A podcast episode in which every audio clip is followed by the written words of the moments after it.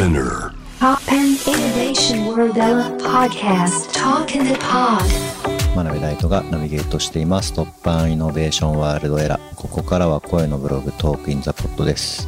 今回お話しするのはパビリオン東京についてです。でこのプロジェクト自体はワタリウム美術館の企画で。で主に建築家現代美術家の方が参加していてですねまあもう本当にそうそうたる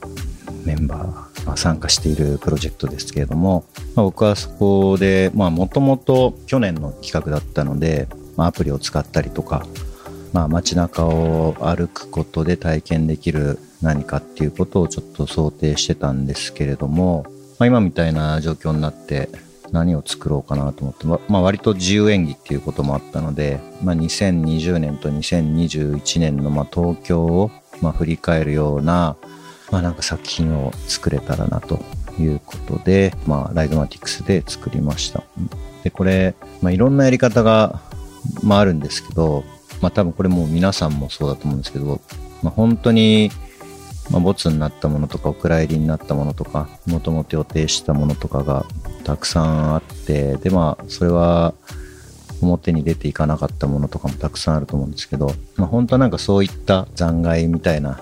ものを使って二次創作をしようかなっていうのが根本にはあったんですけどもちろん守秘義務のことだったり契約のことだったりっていうのがあるので、まあ、ちょっと難しいなと思って少し視点を、まあ、考え方を変えてじゃあ2020、2021年で何が起きてたかっていうことをちょっとデータを使って振り返ろうっていうようなことを考えました。で、最初、まあなんかツイッターを、ツイッターのテキストを使おうかなとかって思ったんですけど、ツイッターのテキスト結構取り扱いが難しかった、まあ短いものが多かったり、まあもちろんボットみたいなのたくさんあったりするので、なんか違うテキストないかなと思って、で、同時期にちょっといろいろやってたことで、まあニュースサイトのコメントとか、まあ、ニュースに関する一般の方の、まあ、専門家の方ももちろん入ってますけど、まあ、オープンにディスカッションできる、まあ、掲示板的なところで議論されていることを集めて、で、それを使って何かテキストとか画像が生成できないかなっていうのをちょっと考えました。で、まあ、どのニュースを選ぶかっていうのは、まあ、恣意的に、まあ、選ぶことももちろんできるんですけど、まあ、できるだけそういう機械的に、えー、恣意的にならずに、まあ、機械的にデータを集めていった方が、まあ、いいかなと思って、まあ、コメントが1000件以上ついているものを、まあ、選んで集めたりとか、まあ、そのニュースに対して1000件以上コメントがついている、えー、ニュースをみんなが議題にした、まあ、注目をした、ニュースということで、まあ、ピックアップしたりとか、で、まあ、その中でも、まあ、コメントもまあ、めちゃめちゃ短いのももちろんね、あると思うんですけど、まあ、ある程度の長さ、まあ、今回は3、400文字ぐらいの、まあ、テキストをその中から、ま、選んで、っていうので、大量にテキストを集めました。で、まあ、そのテキストを使って、まあ、絵を生成したりとか、まあ、あとは、まあ、もともとそれでなんかラップ、まあ、韻を踏むラップをのリリックを生成しようかなとかっていうことを言ってたんですけど、まあ、今回は、まあ、そこから AI、機械学習の技術を使ってテキストをまあ生成するっていうようなことをまあやりました。で、まあこれが果たしてまあね、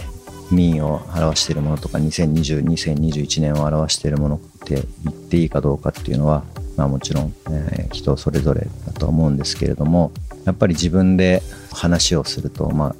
かなり偏るので一回ちょっとデータを使ってこういうことを考えてみると、まあ、分析して生成するとどうなるかなっていうのをちょっとやってみた感じですね。でニュースの、まあ、コメントを使って生成したテキストとかを見ると、まあ、なんか 恐ろしい内容というかね、ちょっと自分ではこんなこと書かないなっていうような内容がたくさん、まあ、出てきて、まあ、これをまたね、本当エディットとかしちゃうと、まあ、それが恣意的な感じになるので、まあ、できるだけ、まあ、機械的にルールベースで、まあ、編集を、まあ、したりとかっていうことは、ちょっと、まあ、最低限しようかなとは思っていますけれども、はい。まあ、でも今回、そのパビリオン東京では、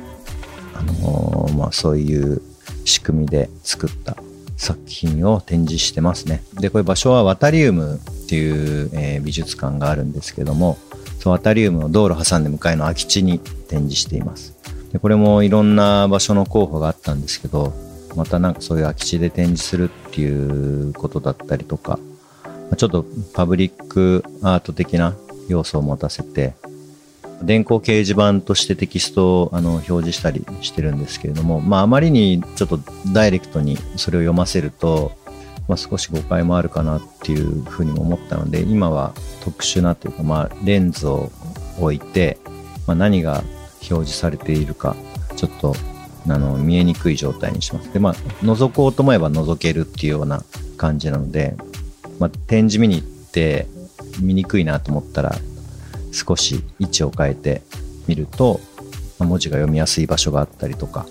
まあ、そのまま見える場所があったりとかするのでちょっと立ち位置を変えてぜひ作品を鑑賞してもらえたらいいなと思いますはい、まあ、ちょっと新作のね宣伝みたいになっちゃいましたけれども、えー今回は、えーパビリオン東京の、えーお話をさせていただきました。